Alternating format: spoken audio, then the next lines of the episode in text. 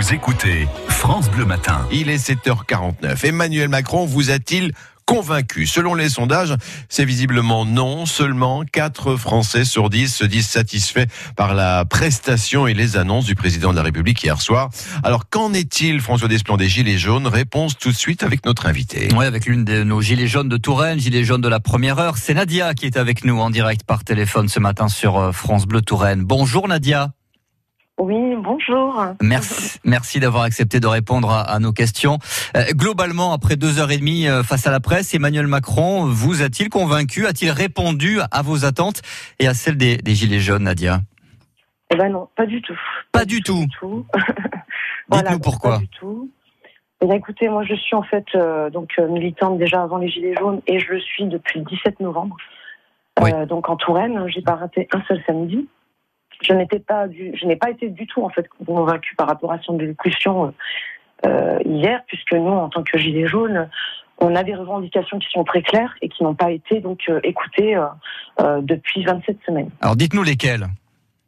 Eh bien, écoutez, euh, je vois par exemple euh, par rapport au RIC, nous avions demandé la mise en place du RIC. On nous parle en fait euh, du RIP, qui n'a rien à voir avec euh, avec euh, justement euh, ce qu'on avait mis en place, Alors, ce qu'on avait proposé. L'idée, en fait, l'idée, c'est que euh, ce qu'a dit Emmanuel Macron hier soir, c'est qu'à partir d'un million hein, de, de, de, de personnes, de Français, on, on, on- ces- ce million-là euh, peut demander au Parlement de se saisir d'une question particulière. Le Parlement euh, légifère, et si c'est pas le cas, en tout cas, ça passera par référendum. Ça, c'est pas suffisant selon vous? Non, pas du tout. Euh, par rapport à ça, ce qui se passe, c'est que euh, la démocratie, elle, elle ne l'est plus, puisque nous, nous demandons justement une vraie démocratie, une vraie voix du peuple, de la population, euh, des citoyens français, et euh, de remettre justement la participation des, des citoyens au cœur même de la politique. Donc, vous, vous estimez que nos élus qui nous représentent, hein, nos députés, par exemple, ne font plus leur job? Non, pas du tout. Ils ne sont plus, euh, enfin, en l'occurrence par rapport à ce gouvernement, ils sont complètement déconnectés de la, la réalité des choses.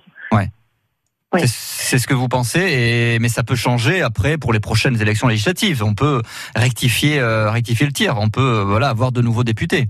C'est ce qui Le problème étant, c'est qu'il y a beaucoup de, euh, ils proposent en fait des choses euh, et c'est pas du tout mis en place.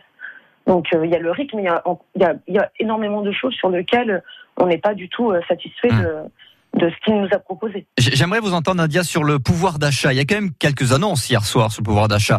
Euh, pour les impôts d'abord, les classes moyennes. Certes, il n'y a pas trop de détails, mais en tout cas, il promet de baisse d'impôts sur le revenu euh, de l'ordre de 5 milliards d'euros pour les classes moyennes. Ça, c'est ça, c'est pas mal.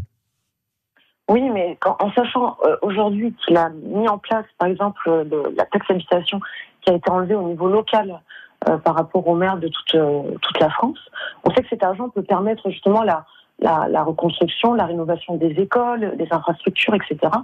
Euh, donc, euh, si aujourd'hui il va faire euh, euh, grâce, euh, entre guillemets, des impôts, cet argent-là, où est-ce qu'il va la récupérer?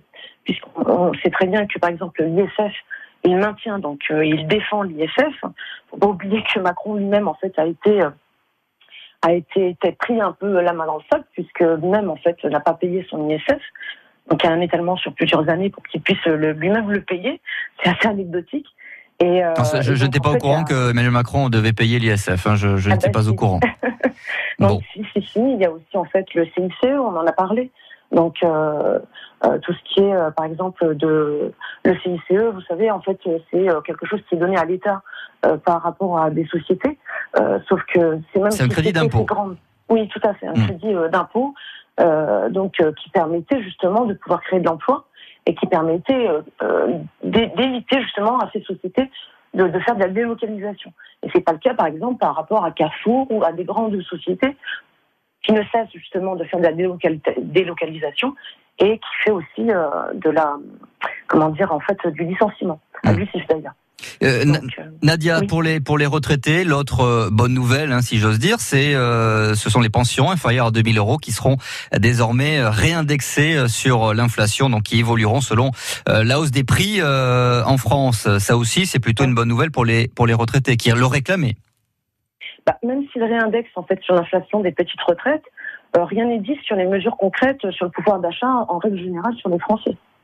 Euh, il n'y a aucune en fait euh, annonce concernant les citoyens euh, euh, lambda euh, euh, concernant cette inflation.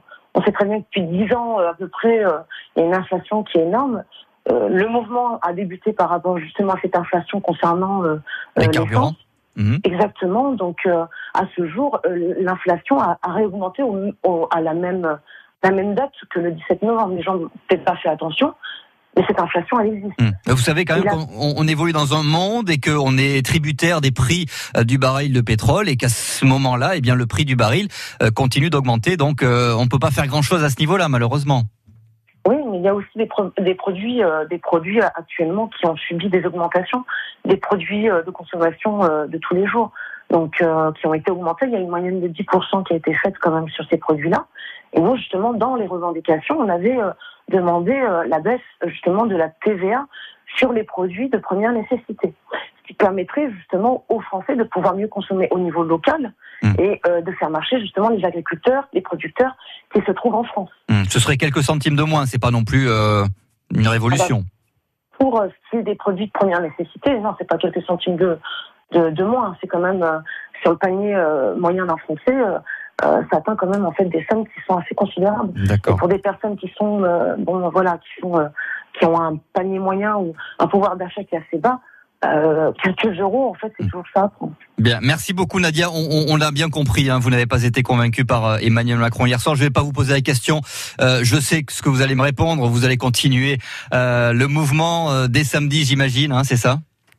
Oui, tout à fait. J'appelle en fait vraiment les Français à aller dans la rue, puisque, comme je vous ai dit, on a élu euh, ce, président pour qu'il puisse euh, nous représenter.